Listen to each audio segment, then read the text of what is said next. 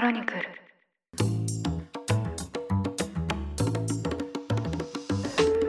おはようございます。4月11日月曜日ニュースコネクトあなたと経済をつなぐ5分間パーソナリティの野村貴文です。この番組では1日1つ5分間で世界のメガトレンドがわかるニュースを解説していきます。朝の支度や散歩通勤家事の時間などにお聞きいただけると嬉しいです。さて昨日の日曜日はなんだか夏が来たんじゃないかと思うぐらい暖かい一日でした。でその日に起きたすごい出来事として冒頭に軽くですね前回意外に反響があったプロ野球に関する雑談を入れさせていただきますとロッテの佐々木朗希投手が28年ぶりとなる完全試合を達成しました。で完全試合というのは、まあ、念のため説明しておくと1人もランナーを出すことなく9イニング27人全てのバッターを打ち取ることなんですけどまあ、それに加えてですね試合中には新記録となる13者連続奪三振を達成したりさらには最終的には1試合で19奪三振とですね、まあ、これも1995年以来の日本タイ記録ということで本当にこうとんでもない記録が生まれたなと思いました。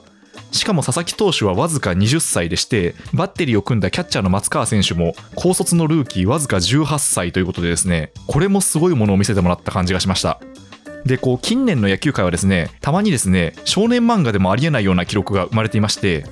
例えば2013年には楽天の田中将大選手がシーズンで24勝無敗という記録を達成して日本一に貢献したりですね。あと記憶に新しいのは昨年ですねメジャーリーグエンゼルスの大谷翔平選手がバッターとしては46本のホームランを打ってピッチャーとしても9勝を挙げてメジャーリーグの MVP を満票で受賞しました。で今回の佐々木投手のピッチングはですね私にとってはその2人を思い出すぐらいのインパクトがありまして、まあ、おそらくこれが最大瞬間風速ではなくて1シーズンを通してとんでもない記録を生んでくれるのではないかと期待しています。まあ、とにかくすごかったですので動画もいろんなところにアップされていますので皆さんぜひ一度ご覧になることをお勧めします。さて今日はウクライナ情勢に関してこの土日に起きた大きな動きです。イギリスのジョンソン首相がおととい9日、ウクライナの首都キーウを訪れまして、ゼレンスキー大統領と会談しました。ロシアによるウクライナ侵攻後、G7 の首脳がキーウを訪れたのは初めてです。国連安保理の常任理事国の首脳としても初めてとなります。ジョンソン首相のキーウ訪問は、メディアなどには事前に知らされていませんでした。イギリス・ロンドンのウクライナ大使館のツイッターアカウントが9日夜に両首脳の写真をサプライズという言葉とともにツイートしたことで、ジョンソン氏のキーウ訪問が明らかになりました。BBC が報じた映像によりますと、ジョンソン氏はゼレンスキー氏に対して、お元気そうですね。どういう毎日だったかと思うと信じられない。あなたは強い人だと声をかけました。その後、両者はウクライナ兵に護衛されながら、キーウ市内を視察しました。この首脳会談で両首脳はウクライナへの軍事支援の強化について協議しました。その後、ジョンソン氏は120台の装甲車両や対艦ミサイルの提供などを表明しました。会談後の声明でジョンソン首相は、ゼレンスキー大統領の断固たる指導力と、ウクライナ国民の不屈の英雄精神と勇気という言葉を使いまして、ウクライナは不利な状況に打ち勝ち、キーウの入り口からロシア軍を押し返したと述べました。そして、プーチン大統領がキーウ周辺のブチャやイルピンなどで行ったことは戦争犯罪だと強調しまして、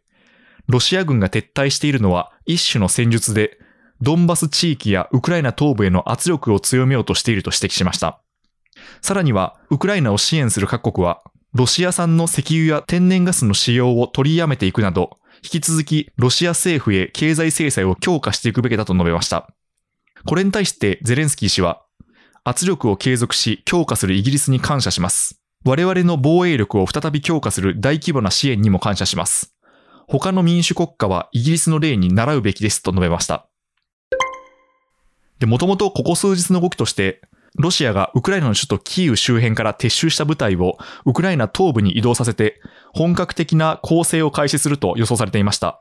そうした中で、ウクライナ政府は西側諸国に対して武器の追加供与を呼びかけていました。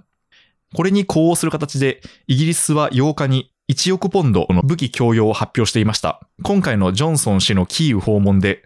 追加の軍事支援が表明されたことになります。イギリスの報道官は今回の電撃訪問の理由について、連帯を示したとコメントしています。確かに報じられた映像を見ると、キーウの街中で両首脳が握手をしている様子というのはなかなかにインパクトがありまして、まあ、こう言葉を尽くすよりもですね映像で伝わってくるものは本当に大きいなと思いましたニュースコネクトお相手は野村貴文でした。